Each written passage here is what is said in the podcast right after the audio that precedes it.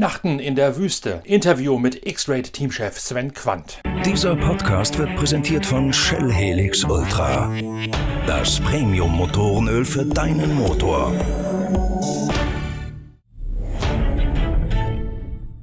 Das X-Rate-Team aus dem hessischen Trebur geht als Titelverteidiger in die Rallye Dakar, die am 3. Januar in Jeddah beginnt. Im vergangenen Jahr hat sich Carlos Sainz, der Madrilene, in einem Hecktriebler aus dem hessischen Rallye-Stall durchgesetzt. Und auch bei der Bacher Hail, dem letzten Kräftemessen, wenige Wochen vor der großen Rallye Dakar, die im Dezember stattgefunden hat, da gehörten sowohl Carlos Sainz als auch sein Teamkollege Stefan Peter Ronsell mit zum Kreis der Sieganwärter. Beide sind mithin auch Favoriten auf der Jagd nach dem goldenen Beduinen, dem legendären Siegerpokal bei der Rallye Dakar. Aber das X-Raid-Team, seit Jahren eine Großmacht im Marathon-Rallye-Sport, hat nicht nur die Buggy, also nicht nur die Hecktriebler im Einsatz, sondern auch eine ganze Armada von Mini mit Allradantrieb, die in vielen Details technisch nachgerüstet worden sind auf einen vergleichbaren Stand wie die Buggys, nur eben halt mit Allradantrieb und einer damit anderen Konstruktion, etwa bei den Aufhängungen oder bei der Architektur des Motors. Trotzdem gibt es in Orlando Terranova und im Bacher Weltcupsieger Wladimir Vasiljev zwei heiße Eisen im Feuer von X-Raid, die mit Allradmodellen unterwegs sind. Damit nicht genug. X-Raid setzt auch zwei Yamaha Side-by-Side -Side ein für Camelia Liparotti mit der Beifahrerin Annette Fischer aus Berlin und für Matthias Ekström, den ehemaligen DTM- und Rallycross-Piloten. Diese Yamaha Side-by-Side -Side sind ganz neu entwickelt worden und was sich ebenfalls in den letzten Wochen herauskristallisiert hat, das Team von Sven Quandt wird über einen neuen Arm Namen, nämlich Q Motorsport, auch Werkspartner von Audi, wenn die Ingolstädter in den Rallye Dakar Sport und den Marathon Rallye Sport einsteigen werden. Es gibt also eine ganze Menge zu erzählen im Gespräch mit Sven Quandt, dem Chef von X-Raid. Sven Quandt ist drüben geblieben. Nach der Bacher Hail hat sich dafür entschieden, Weihnachten in der Wüste zu verbringen. Und eben in dieser Wüste erreiche ich Sven Quandt zum großen Vorschaugespräch auf die Rallye Dakar 2021.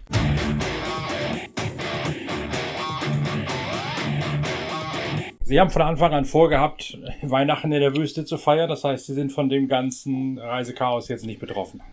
Nee, ganz genau. Ich habe das, habe gedacht, wir bleiben hier die paar Tage dazwischen, zwischen Heilrallye und Dakar. Das macht mehr Sinn, als hin und her zu fliegen und möglicherweise irgendwo festzustecken wegen Covid. Das ganze Team oder nur Vater und Söhne und engste Angehörige quasi? Nein, nein, nein nur meine Verlobte und ich, sonst, so. sonst keiner äh, weil das, das reicht, also Frau Fischer und ich. Ja. Und äh, das, der Rest ist zurückgeflogen, weil die wollten logischerweise bei der Family sein und auch meine Kids haben ja noch, also haben ja alle Kinder und insofern bleiben, sind die natürlich zurückgeflogen. Aber ich habe gesagt, ich mache hier mal ein bisschen Urlaub und schaue mir das Land an und das war doch sehr, sehr schön. Für alle die, die das nicht wissen, es hat kulturell oder was es ist, ist von der Historie her Archäologie echt wahnsinnig zu bieten. Ähm, das ist schon toll. Ja, das kann ich mir gut vorstellen. Das wird natürlich gerne mal unterschätzt hierzulande, dass es da eigentlich nur ein, ein böses Regiment gibt, aber dass da natürlich sehr viel Geschichte, auch durchaus äh, also, religiöse Geschichte zu sehen ist, ist schon klar, ja. Ja, also das ist schon unwahrscheinlich, auch wenn man sieht, dass alles ja also bis zu ein paar tausend Jahre vor Christi, was die hier alles haben und was sie uns auch, also was wir auch gesehen haben in den letzten Tagen, äh, das ist schon unwahrscheinlich. Also das ist das, was man bei uns eigentlich so nicht findet, äh, weil die haben ja hier durch diese vielen Karawanen, die die haben und alles, äh, und wir sind im Moment in Alula, das ist ja so eine Oase sozusagen, wo man sich, obwohl dann sich die, die ganzen Straßen sich auch getroffen haben, äh, das ist schon fantastisch, was hier ist. Also das ist ja, da, da staunt man doch, wie man so schön sagt, in Deutschland staunt man Bauklötze, wenn man das sieht, was hier alles jetzt auch glücklicherweise alles sofort eingezäunt worden ist, dass nicht mehr viel passieren kann und dass man das alles probiert, wirklich so zu restaurieren oder so zu behalten, wie es war. Das ist schon toll. Und Corona-mäßig scheint auch nicht allzu viel zu passieren momentan, oder? Nee, die sind relativ vorsichtig äh, in den Großstädten fast alle Masken, auf dem Land nicht so sehr, aber es ist auch, da ist man auch mehr draußen als mhm. drinnen, sage ich mal. Ähm, also ich muss sagen, nein, ich habe hier eigentlich nichts davon mitgekriegt. Äh, klar, im Hotel und überall, wenn wir sind, wenn wir nicht im Camper sind, dann ist es wirklich sehr viel Maßnahmen, auch mit Sauberkeit und allem. Und also auch so Zimmer, wie man es bei uns nicht kennt. Hier steht, ist es also zugeklebt, die Zimmer, wenn die desinfiziert sind. Also das ist schon, schon gut gemacht. Sie haben ja. dafür auch keine zweite Welle, wenn ich das richtig weiß, aus meiner Quelle. Nee, nicht so richtig im Moment, nein. Aber die haben halt auch die, das, was sie jetzt auch gemacht haben mit den Grenzen zu, ist natürlich schon eine interessante Sache. Die sagen, wir machen die Grenzen zu, das ist sicherer, da haben wir das wenigstens einigermaßen unter Kontrolle und das ist nicht ganz falsch, was sie machen, da muss man sagen. Ja, in Europa schwer möglich, aber in hier natürlich schon möglich und mal ganz ehrlich eigentlich fast auch sinnvoll.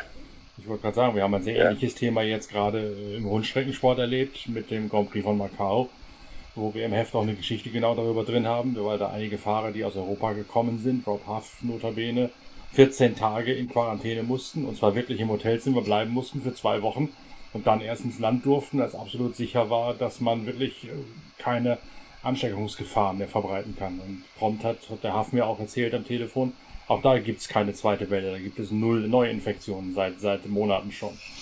Also. Ja, ja, also wir haben auch, auch hier ist es so, also wir kommen ja dann in diese Bubble sozusagen. Hm. Wir müssen auch zwei Tests machen, einen 72 Stunden vor äh, Ankunft sozusagen. Für uns jetzt anders, für uns ein bisschen anders geregelt, aber auch wir müssen zwei Tests machen, auch wenn wir hier sind. Also wir haben einen 72 Stunden etwa vor, also drei, Minimum drei Tage vorher und danach nochmal einen zweiten. Also wir haben zwischen drei und fünf Tage zwischen ersten und zweiten Test, wo die halt sicher gehen wollen, dass man, dass die Chance relativ gering ist, dass man was hat.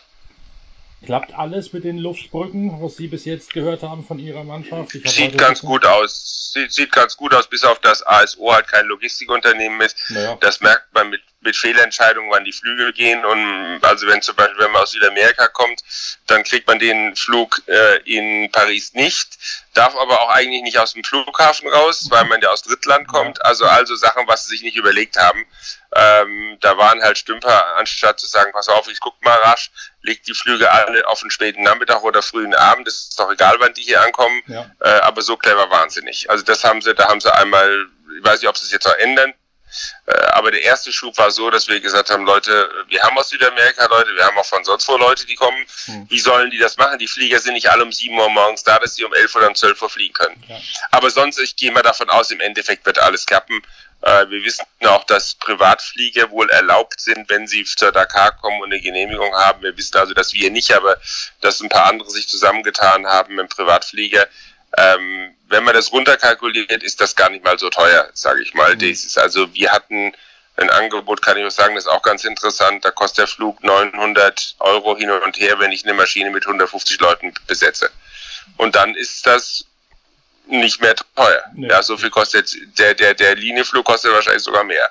Ja, das stimmt. Das macht ja auch die Formel 1 hat sie ja auch immer so gemacht, dass äh, BMW und Toyota da mit eigenen Chartermaschinen hingeflogen sind, weil es für die letztlich günstiger war, als da eine, eine richtige Airline zu buchen. Das ist ja nun genau. keine ja, und man ist halt viel, Nee, nee, nee. Und, und die Menge, also wir mal, die Zeit, die man auch, auch damit äh, einspart, das ist schon gut. Jetzt haben sie halt, ich glaube, sie haben jetzt zehn Maschinen, acht oder zehn Maschinen, die sie runterschicken. Also schon relativ viel. Auch von vielen Destinations, nur die neuen sind halt alle, fast alle von Paris und nicht mehr gut verteilt. Es gibt aber eine von München, Frankfurt. Mhm.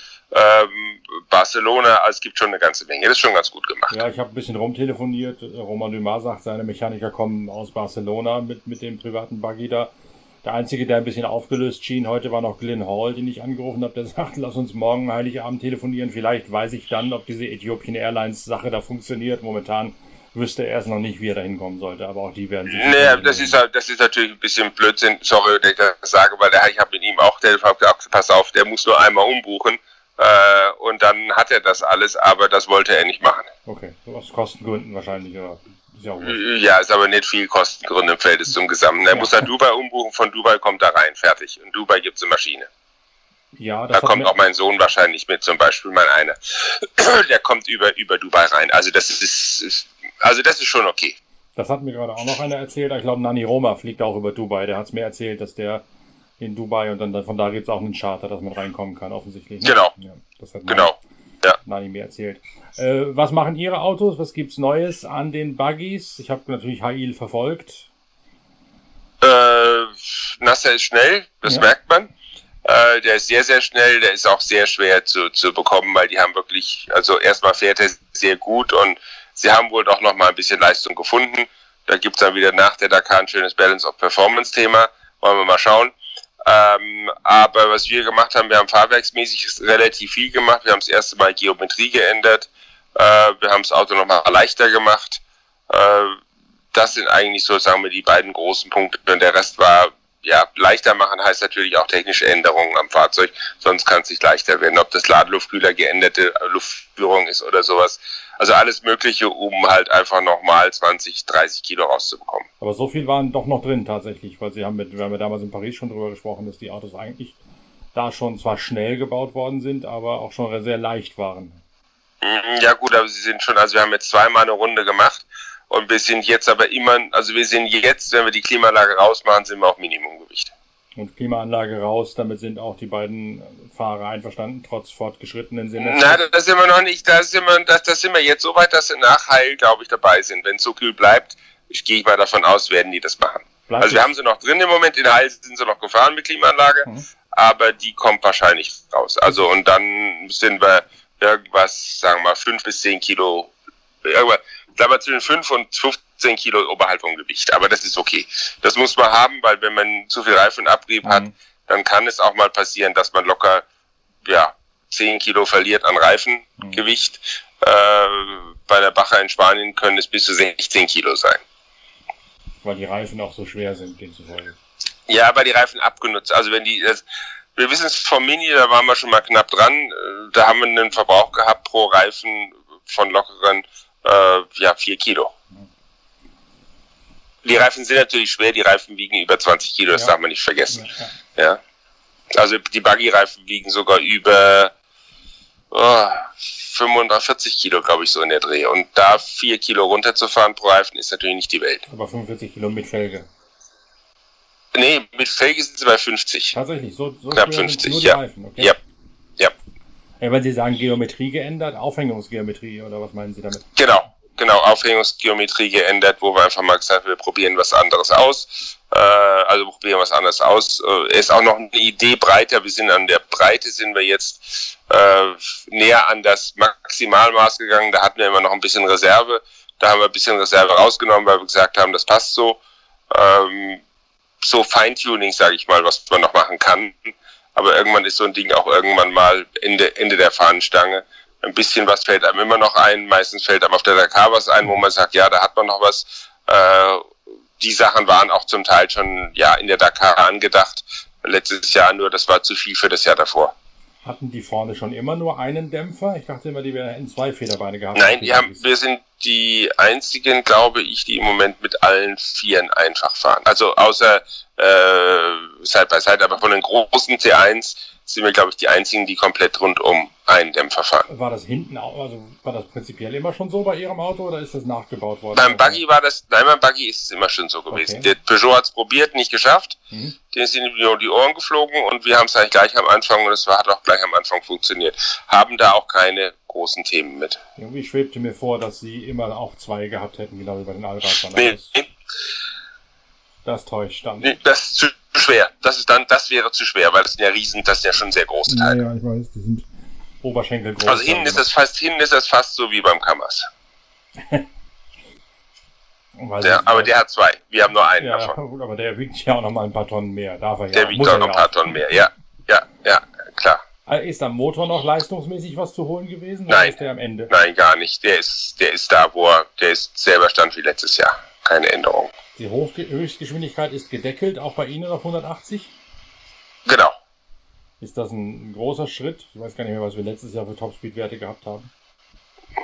Über 190 ähm, haben wir gehabt. Äh, es war kein Schritt, den wir unbedingt wollten, sage ich mal. Wobei die Benziner-Fraktion sagt, das Beschleunigungsvermögen sei immer noch gut genug, um da auf dem Weg zu den 180 den Benzinern was abzunehmen. Mm, also wir, es ist ja lustig. Der Benziner war die ganze Zeit schneller, äh, auch oben, auch höhere Topspeed. Dann haben wir mit Aerodynamik und mit letzten Leistungen, die wir rausgeholt haben, nachgeholt. Äh, und jetzt haben sie plötzlich Angst gekriegt, was völliger Quatsch war letztes Jahr. Also zeigten auch die Werte, dass das also jetzt hier da kein Riesenpotenzial war und dass es auch eigentlich nichts bringt. Ähm, und dann hat, hat man aber in der 4 hat man, wollte man erst die, die Toyota wollten auf 170 und wir haben uns dann auf 180 erstmal geeinigt. In, ja. in Hail habe ich gesehen, gab es bei den Toyota wieder jede Menge Reifenschäden. Bei Ihnen, glaube ich, nur eine Handvoll, wenn ich es richtig gesehen habe. Mm, bei uns gab es. Ich glaube, bei der ersten waren einen, was, oder? Einen, einen, einen, einen, ja, richtig, einen, einen, einen, korrekt, ja. Also ist, ist das nach wie vor ein Thema, dass Sie mit den Reifen, weil es andere Reifen sind, größere Reifen sind, besser umgehen können als die Allreifen? Nee, der ist eigentlich, eigentlich, sagen wir mal so rum, ähm, wenn der Toyota jetzt noch Reifenschäden hat, dann sollten die Fahrer an der Fahrweise mal überlegen, was ist. Ähm, denn die haben im Gegensatz zu uns einen neuen Reifen konstruiert bekommen, wir nicht. Aber der war bei in HI, glaube ich, noch nicht drauf, ne? Dann hat äh, Genil gefahren. Doch, ja? Würde, ja? weiß ich jetzt nicht genau, aber äh, ich weiß, dass sie einen neuen haben. Ja, ja. Den wir auch haben, dann beim, beim 4x4, aber nicht beim als Fahrradler. Also die, die äh, 37, also die großen sind noch die alten wie letztes Jahr. Mhm äh, ohne Änderungen und der kleine ist neu und da haben wir uns auch ein bisschen beschwert, weil wir gesagt haben, das ist, finden wir nicht so ganz fair.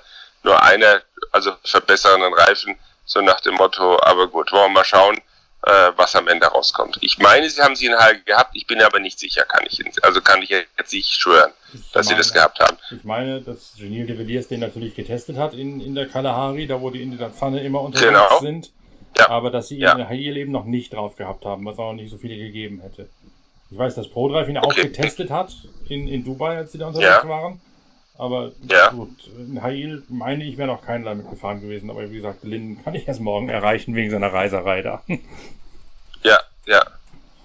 Ähm, am Motor vom Allrad da noch irgendwas Neues? Oder ist der auch auf dem Stand geblieben wie er zuletzt? Nein, das ist, äh, wir haben eine ähnliche Entwicklung gemacht wie beim beim äh, Buggy vielleicht nochmal mit mehr Erfolg. Äh, der äh, Mini hat jetzt, also der, der Allradler hat jetzt auch eine neue Geometrie hinten und vorne bekommen. Was? Die hat sich aber schon bemerkbar gemacht in Spanien beim Rennen, mhm. äh, wo wir gewesen sind, an der Lucien, weil der Stefan schon, wenn er nicht irgendwie auch in dem Fall eine Platte gefahren hätte, dann wäre er ein paar Mal sogar schneller gewesen als Nasser und war in Splitzeiten auch schneller als Nasser. Also da hilft die Geometrie im Moment, würde ich mal sagen, noch ein bisschen mehr. Was heißt denn da Geometrie überhaupt? Also es gibt ein Anti-Dive ja. im Fahrzeug zum Beispiel, was man drin hat. Äh, und das haben wir einfach, wir haben dann praktisch die Winkel verändert gegeneinander der, der Arms. Also wie weit er sich neigen darf wie weit er sich neigt oder wie weit er dagegen entwickelt, also wie weit er runtergeht sozusagen oder nicht, äh, wie weit die Verschränkung der Arms im Prinzip das mhm. leicht, also verhindert oder äh, oder oder mehr macht. Also ich kann den Pro Drive Pro Dive machen, dann nickt der Wagen we wesentlich mehr vorne ein. Ja. Das scheint ja Das haben wir aber nicht, das haben wir sowieso nicht. Der Unterschied ist, dass der Reifen etwas freier läuft dadurch, also die Federung etwas freier läuft, wenn wir das, was wir jetzt gemacht haben. Es ist etwas komfortabler. Äh, Im äh, Buggy haben wir aber fast gar nichts gemacht. Im Mini haben wir es reingebaut und alle waren zufrieden. Im Buggy, sagen wir, sind wir nur an so einer ganz leichten Version dran. Dieses Anti-Dive ist komplett neu für dieses Jahr oder ist das nur verfeinert worden vom vergangenen Nee, hatten Jahr? die, die hatten, wir hatten immer, wir hatten immer schon. Also wir hatten Anti-Squat und Anti-Dive ja. schon die ganze Zeit. Also hinten ist Anti-Squat, dass der Wagen sich nicht so nie, ja, also nicht so runter geht beim Beschleunigen mhm. und vorne das halt nicht so einnickt. Und äh, beides haben wir ähm, beim Mini deutlich reduziert und beim Buggy aber nur minimal. Da ist es mehr die Geometrie selber, die wir geändert haben, dass wir breiter geworden sind äh, vom Fahrzeug her und dass die, die Stoßdämpfer etwas mehr gerade stehen jetzt. Aber dieses Squat and Dive scheint gerade bei den Buggy ein ziemliches Thema zu sein. Ich erinnere mich an Aussagen von Sebastian Löb, dass der sagt, mit dem Peugeot siehst du eigentlich oder sah man eigentlich nur entweder Himmel oder Erde oder Himmel oder Erde, aber nie geradeaus. Ja gut, das haben wir nicht. Das haben wir sowieso nicht. Wir sind immer schon, also haben schon relativ viel daran. Also unser Wagen hat sich nie so stark geneigt wie der Peugeot.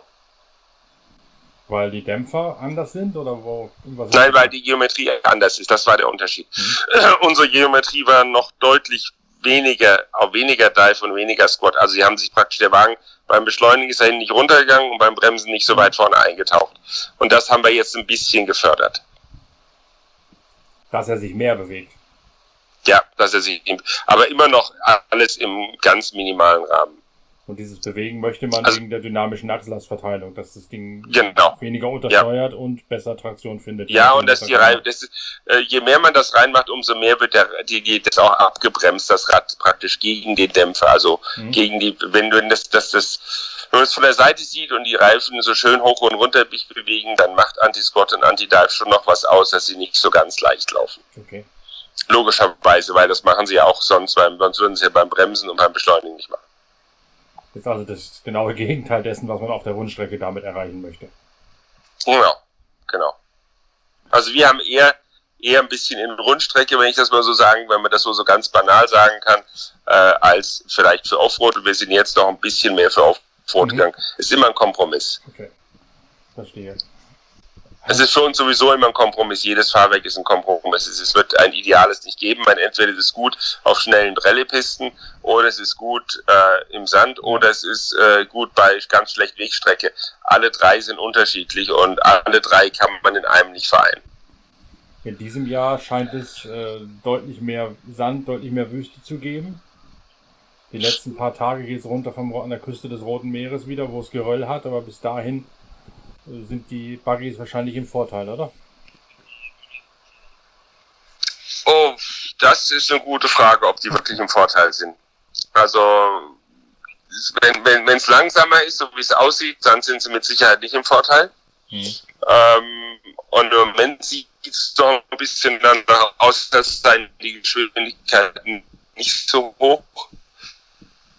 Äh, Das große äh, wo wir auf den ersten Metern definitiv verlieren und erst dann wieder gut machen können. Das ist dem Zweirad geschuldet sozusagen. Da ist der Allrad einfach besser aus den Kurven raus. Ähm, deswegen, wenn es langsamer ist, eigentlich schlechter für uns, sowie die Geschwindigkeit höher ist. Deswegen wollte ja auch Toyota unbedingt die höhere Geschwindigkeit reduzieren, wobei das an der Stelle jetzt nicht, aus, nicht unbedingt nur ausschlaggebend ist. Wenn der Wagen erstmal läuft, dann sind wir mit dem Zweirad genauso schnell oder schneller. Aber um dahin zu kommen, brauchen wir halt. Also ich sag mal, so typische Sachen unter 80 ist der Allradler besser. Okay. Und dieses langsamere, die langsamere Charakteristik ist gewollt, weil die Strecke quasi über die Wegpunkte so abgesteckt wird, um das Tempo rauszunehmen im Vergleich zum letzten Jahr. Das schätze ich, das schätze ich mal. Man wollte halt die Strecke langsamer machen. Auch verständlich, aber es ist nicht so ganz einfach hier. Wenn man die Wüste sieht, ist sie halt an meinen Stellen auch gar nicht, gar nicht viel langsamer zu machen. Weil es einfach offen ist und man dahin kacheln kann. Genau. Also wenn ich nicht Wegpunkte reinlege, kann ich äh, Ja. im Prinzip an vielen Stellen recht geradeaus fahren. Ja. Sind alle ihre Feuer im Eisen die beiden Buggy oder gibt es auch so gut besetzte Allradler, dass die auch um den Sieg mitfahren können? Na, also wir wissen alle, wenn der Oligo drauf ist, ist er richtig schnell. Machen wir uns da nichts vor. Der hat das neue Auto mit allem drin. Äh, Vasilev genauso. Ähm, also ich sag mal, die beiden sind auf jeden Fall auch für einen Top 5 gut. Äh, und mehr entscheidet später wirklich, wer rausfällt und wer sich abschießt. Das ist die Frage, weil das Tempo, was jetzt in Heil gefahren ist, machen wir uns nichts vor. Das kann, glaube ich, keiner 14 Tage halten. Okay. Also in Heil war es echt ein Rundstreckenrennen, sag ich mal. Ja, also Carlos und Nasser haben sich nichts gegeben. Hm. Maximalattacke, das hat man auch in den Videos gesehen. Also viel mehr als Berührung kann man da nicht haben. Weil Sie sagen, Orlando Terranova hat den, den letzten Stand des Mini, da ist auch ein äh, der andere Motor drin, der vor, wann ist der, der ist letztes Jahr zum ersten Letztes gekommen? Jahr rein, letztes Jahr reinkommen, genau. Also der, der haben, der hat einen komplett, no, also der hat das, die, also beide Vasilev und ähm, Olli haben beide Fullspec letzten letzten Stand. Ist das äh, von der Art der Turboladung her derselbe Motor wie im äh, Hecktriebler? Genau. Sind die exakt baugleich, die Motoren? Die Motoren, ja, also ja, äh, bis auf das sie natürlich dadurch, dass sie anders eingebaut sind, unterschiedlich die Turbolader sitzen. Aber also es ist im Prinzip, die Hardware ist identisch, nur die Verrohrung und die Peripherie ist ein bisschen anders. Und der Restriktor ist anders zwischen den beiden. Oder ist der sogar gleich? Nee, ist alles gleich, alles gleich. Okay. Die Software ist ein bisschen unterschiedlich beim Allradler als beim Zweiradler, das ist aber auch logisch. Äh, das ist aber auch minimalst. Sind die neuen Allradreifen gut, schlecht oder egal? Wir haben sie noch nicht gefahren, wir kennen sie nicht. Okay. Wir haben sie bestellt, aber kennen sie nicht. Okay. Die Side-by-Side, wo Annette mitfährt und wo Matthias Ekström den zweiten fährt. Wie kam es Ja. dazu? Was hat es damit auf sich? Ähm, eine Anfrage von Yamaha, ob Mhm. wir sowas machen würden. Und dann haben wir, und das alles zur Covid-Zeit, und dann haben wir natürlich Ja gesagt. Ähm, ist ein sehr nettes, ist ein sehr interessantes Projekt, äh, weil es darum geht, Fahrzeuge erschwinglich zu machen. Und darauf läuft es hinaus, wenn alles mal fertig ist. Das sind jetzt wirklich zwei Prototypen. Die sind auch sozusagen noch heiß, denn die sind eine Woche genau vor der Heil fertig geworden oder bisher der zweite, äh, also der zweite sogar, äh, ja, doch eine Woche vorher oder drei Tage vorher. Deswegen waren sie auch beide bei Heil 1 nicht im Einsatz, mhm. erst bei Heil 2, mhm. Weil wir sie nicht gar nicht fertig hatten. Die sind aber keinen Kilometer gefahren gewesen. Jetzt haben wir bei Heil 1 natürlich ein paar Sachen gesehen, die wir noch machen müssen, wo wir noch dran sind. Äh, hoffen, dass wir das noch hinbekommen bis zur Dakar, damit die auch durchhalten. Ähm, aber dann ist das natürlich ein tolles Projekt, weil es ein, wirklich ein erschwingliches Fahrzeug werden wird, was auch bei der Dakar zu einem erschwinglichen Preis gefahren werden kann. Habe ich das richtig gesehen? Sind die nicht in der Side-by-Side-Wertung eingeschrieben, sondern? Nein, noch nicht, noch nicht, weil die dem noch nicht 100% entsprechen. Sondern in dieser. Wir sind in T3, aber die kommen irgendwann im nächsten August, werden die in die T4 kommen. Also sie sind quasi jetzt noch Prototypen und werden noch so weiter genau. entwickelt, dass sie in diese ja. seriennahe Klasse reinfallen. Genau. Sozusagen. Ja. Wer Aber es ist für uns jetzt einfach mal zu sehen, wo stehen wir damit. Ähm, und bevor wir irgendwo testen gehen, haben wir gesagt, komm, das setzen wir sie ein. Wo stehen wir denn damit momentan? Wie schnell sind sie entwickelt worden? Wann ging das Ganze los? Was ist da an Technik dahinter? 4. September war der Startschuss oh. von der sollte früher sein, aber wir haben ein paar Sachen nicht bekommen, also nicht schnell genug bekommen an Daten.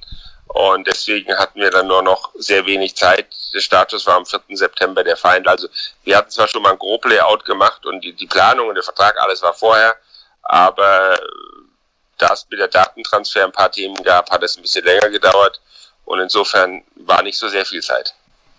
Sie haben die Quads, die Side-by-Sides genauer gesagt, bekommen von Yamaha und dann selbst umgebaut bei sich in Trebur? Oder genau, ist unser komplettes Design. Nein, nein, nein, ist komplett unser Design. Was muss man da alles dran ist machen? Ist ein kompletter Rahmen, ist ein Rahmen, ist ein komplett neuer Rahmen im Fahrzeug. Wenn man das Auto sieht, sieht man auch unsere Handschrift, sage ich mal, wo die Reservereifen stehen, hinten neben dem Motor. Hm.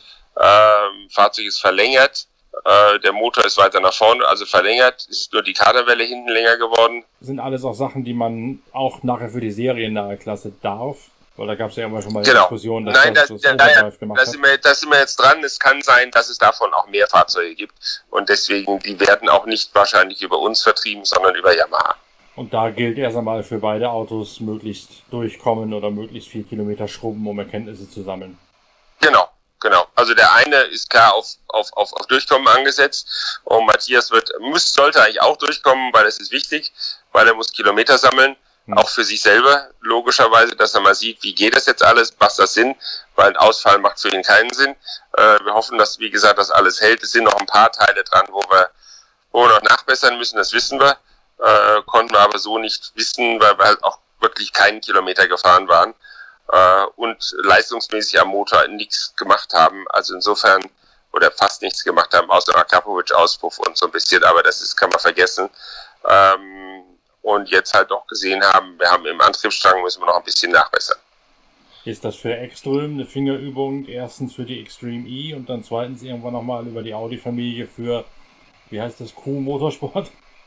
Ja, das erste ist natürlich, äh, der gute Ecki hat keine Erfahrung im Sand, 0,0 äh, und fährt Extreme E im ersten Rennen äh, in Saudi-Arabien. Jetzt kann man eins und eins zusammenzählen, was ist eine günstige Möglichkeit, äh, da zu üben und dann ist es Side by Side und da wir uns ja schon ein paar Jahre kennen, äh, ein paar viele Jahre kennen, sage ich mal, war das eigentlich naheliegend und er hatte eigentlich schon recht früh angefragt, als diese Extreme E-Sache aufkam bei ihm.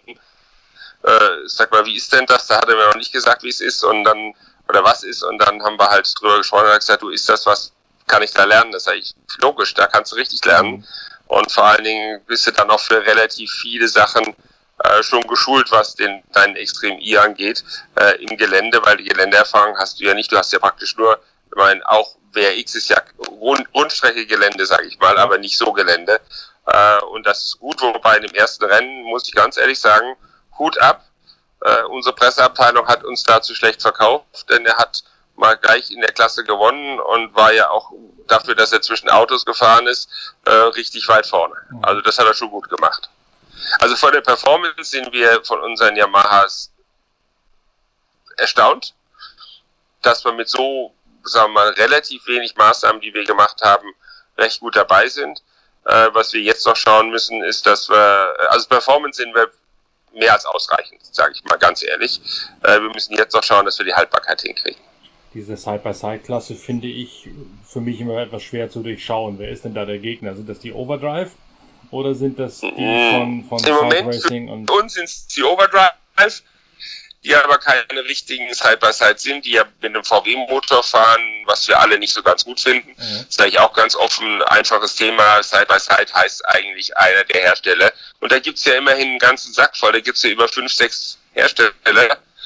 Und mittlerweile kommen ja immer mehr auch in diese TF4 rein, was wirklich gut ist. Ähm, und insofern sage ich mal, ist unser Ziel auch klar, beim Yamaha in T4 zu kommen und nicht in T3 zu bleiben. Mhm. Das ist jetzt so eine Notlösung, weil wir noch kein richtiger T4 sind. Ähm, die T4-Klasse wird groß werden, denn wenn man das Feld sieht, wird sie immer größer werden, weil alles einfach erschwinglich ist. Man muss aber dazu sagen, so einen OT3 oder so einen äh, PH Sport, äh, Cypher oder C4 wie er heißt, die sind auch nicht mehr erschwinglich. Die sind auch in der Klasse reingerutscht, wo wir gar nicht fahren wollen. Da wollen wir nicht, da will das Haus Racing nicht, da will ja. keiner rein, weil wir einfach sagen, das ist verrückt, das, da kosten die Fahrzeuge ja schon um die 200.000 Euro. Aber von der, vom Speed her orientiert sich der Yamaha dann nachher eher an den Canon. Das, wo wir sagen, ist eine Einstiegsklasse, so Spaß haben und trotzdem Gestalt fahren. Dass das Haus Racing im Moment den teuren Dinger noch um die Ohren fährt, ähm, ist schon erstaunlich. Genau. Also gibt da auch später zwei Klassen, einen Non-Turbo und einen Turbo. Und wir haben einen Non-Turbo, das heißt, einen Turbo kennen. Äh, und es wird aber mehr in Zukunft von beiden geben. Es wird mehr Turbos und mehr Non-Turbo geben. Da sind schon von einigen Anfragen da. Ich kann sagen Polaris und auch ein paar Chinesen und mhm. also da tut sich einiges glaube, dass in zwei Jahren deutlich mehr Marken auch als Marken sehen. Ja. Kann man schon was über Q, Motorsport und Audi sagen oder ist das noch verfrüht, danach zu fragen und bringen sie sich in Teufelsküche? Ja gut, es ist ja veröffentlicht worden. Ja. Äh, Audi hat es ja veröffentlicht, äh, dass das Q Motorsport macht. Ähm, dass das ein sehr interessantes, tolles Projekt ist, das kann ich sagen. Äh, eine ganz, ganz, ganz, ganz große Herausforderung, muss man auch sagen. Und ein Weg, den ich vor fünf Jahren schon mal gesagt habe, dass ich gesagt habe, auch, auch zur Presse, äh, wollte doch keiner hören, 2025. Ich habe damals gesagt, ich habe 15 gesagt, in zehn Jahren werden wir Motorsport nicht mehr so haben, wie wir ihn heute haben. Und innerlich ist mir das eigentlich so gerade recht gekommen, dass ich nur sagen kann, äh, es ist, tritt genau das ein, was ich eigentlich vorausgesagt habe. Wir werden Motorsport, wie er heute ist, so in fünf Jahren sind es jetzt, sage ich nur noch, nicht mehr haben. Zumindest nicht mehr in allen Klassen, in allen Bereichen. Es wird sich einiges tun. Ja, sind wir schon mittendrin. Aber ja. Sie, Sie machen eine eigene Firma auf, äh, Q Motorsport, die losgelöst ist von X-Rate. Korrekt. Korrekt. Das heißt, die X-Rate-Einsätze mit den Buggy, so sie denn vom Reglement noch gewünscht und erlaubt werden, könnten theoretisch parallel so weitergehen zu diesem Audi-Projekt. Ja, logisch. Die, also wir haben ja auch ein äh, großen Kundenstamm mittlerweile, einen recht großen Kundenstamm bei den, bei den, bei X-Rate, der bleibt und der bleibt mit Mini zusammen und der wird auch weiterhin mit Minis fahren. Also die werden da weiter eingesetzt, aber auch weiterentwickelt. Wir haben auch für den, äh, für den Mini soll fürs nächste Jahr schon ein Programm, wo wir noch Änderungen machen werden am Fahrzeug, das ist gar keine Frage. Und beim Buggy habe ich ja vorhin gesagt, da sind wir jetzt naja, schon ziemlich am, am, am Ende der Fahnenstange. Also wenn jetzt reglementstechnisch wieder was kommt für die, dann wird es auch irgendwann knapp vorne mitzufahren. Ja, die, wobei die Buggy doch sowieso, also da hatten wir auch schon mal drüber gesprochen, mehr oder minder nicht ausgerottet werden sollen, aber ja zumindest von der Spitze vertrieben werden sollen auf Regelwege, oder? Oder hat sich das geändert? Genau. Ja, aber wobei das kann ich mir vorstellen, wird nochmal ein Jahr rausgezögert durch Covid äh, kann ich mir nicht vorstellen, dass man jetzt sagt, okay, wir bleiben dabei ab 22. Ich nehme an, dass 23 oder 24 wird. Mhm. Okay. Weil es gibt auch so viele jetzt mittlerweile, das Feld ist ja sehr groß geworden an Buggies. Also ist, wir sind ja nicht mehr, ganz sicher nicht mehr die einzigen. Es sind die Ex-Peugeot da, ja. es sind die aus Südafrika da. Also es ist schon wir reden ja jetzt über größer 10, 10, 15 Fahrzeuge, die wird man nicht einfach äh, sagen, komm, kein Top-Treiber darf da mehr fahren. Die Century aus Südafrika scheinen ja auch noch immer gut genug zu sein, um da vorne reinzustechen zu können. Ja, die haben ja sehr viel gemacht. Die haben auch ein sehr schönes Auto. Äh, die haben halt nur noch ein Auto, wo man an der Haltbarkeit arbeiten muss, äh, weil das Fahrzeug halt, sagen wir mal, bis jetzt von guten Fahrern, aber nicht welche gefahren ist, die nur richtig Gas geben. Mhm. Also die wirklich das wollen, und das sieht man jetzt auch mit, mit dem Jasse, ähm, dass der halt wirklich äh, mal richtig Gas gegeben hat und dann hielt halt nicht mehr alles unbedingt. Und äh, um das Thema Co-Motorsport noch kurz aufzugreifen, da wird es dann genauso laufen wie mit Yamaha auch. Da werden sie von Audi Material gestellt bekommen und das dann umbauen, umrüsten auf die Anforderungen des Marathon-Rallye-Sports. Na, das ist, glaube ich, ein bisschen komplexer. das wird schon wesentlich komplexer, wenn Sie die Audi-Pressenotiz sehen, können Sie das eigentlich sehr schön sehen. Das äh, wird ja ein, ein Fahrzeug werden äh, für Alternative Energy sozusagen und diese in dieser Klasse auch fahren. Und äh, das ist auf jeden Fall, also da hat äh, Audi einen Großteil der Entwicklung dran. Und die alternative Energie, das, äh, das fährt auf Benzin und lädt vom Benzinermotor den Elektromotor auf während der Fahrt. Nein, es fährt elektrisch. Und kriegt seinen Strom über den Benzinmotor. Wenn der Akku leer ist. Ja, über Batterien, über Batterien und über eine Ladung. Genau. Über, ja. Aber also schon was für die Zukunft, sage ich mal. So viel kann ich sagen. Äh, schon was hochinteressant, äh, das ganze Konzept äh, von jeglicher Seite her. Viel mehr wird da momentan wahrscheinlich noch nicht drüber zu bereden sein, oder? Nein, nein. Mehr, mehr sollte und dürfte ich auch nicht sagen, ist auch nicht sinnvoll. Äh, das ist jetzt auch noch sehr verfrüht. Äh, bei Audi stand schon sehr viel drin. Ähm, was angedacht ist, äh, wenn man die Notiz richtig liest, dann kann man eigentlich schon sehr viel rausnehmen, aber ähm, ich halte mich an der Stelle zurück, verständlicherweise. Ähm, es ist wirklich ein Zukunftsprojekt, wo man sagen kann, wenn das funktioniert, äh, wäre das eine tolle Sache. Nicht nur, und das ist das Einzige, was ich jetzt sagen, nicht nur unbedingt für Rennen zu fahren.